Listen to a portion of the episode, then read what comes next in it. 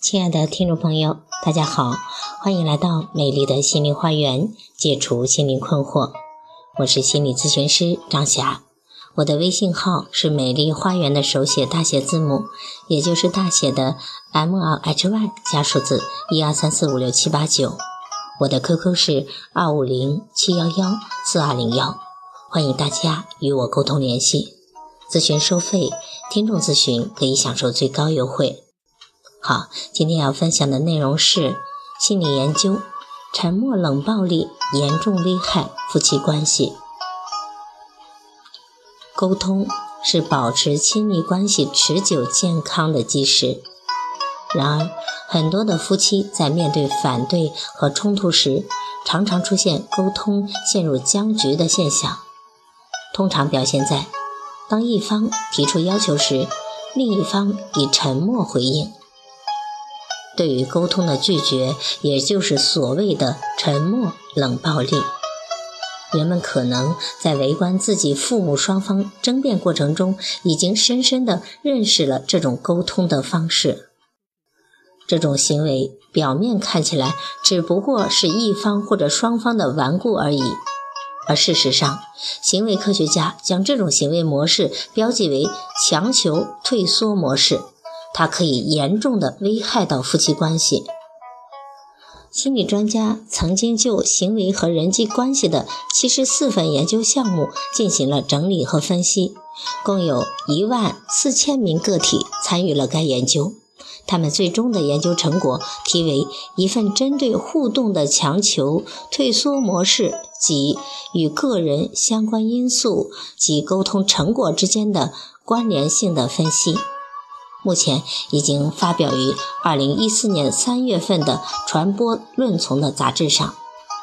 研究显示，当一方，比如妻子，开始向对方施压、抱怨或者对配偶提出要求时，这种典型的强求退缩模式就形成了。丈夫以拒绝回复或者拒绝参与讨论的沉默冷暴力方式进行回应。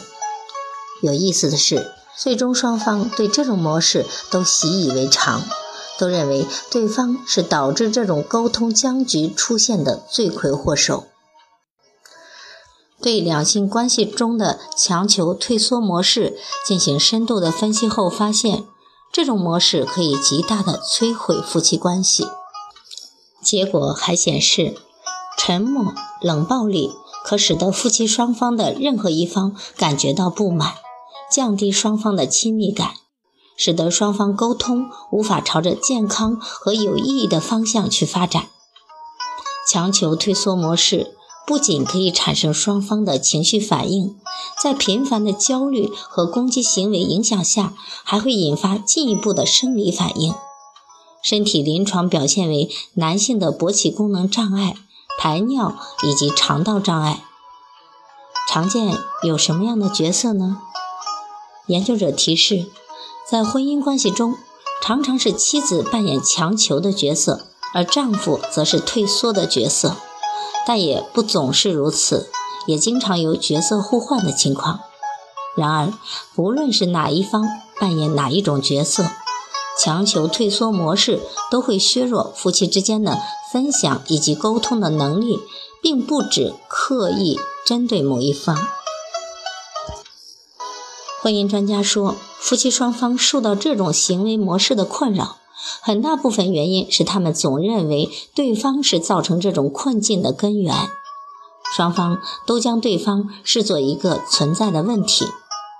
询问研究显示，常扮演强求角色的妻子，妻子会抱怨丈夫情感封闭；询问丈夫，丈夫回应只有妻子退让，他才会敞开心扉。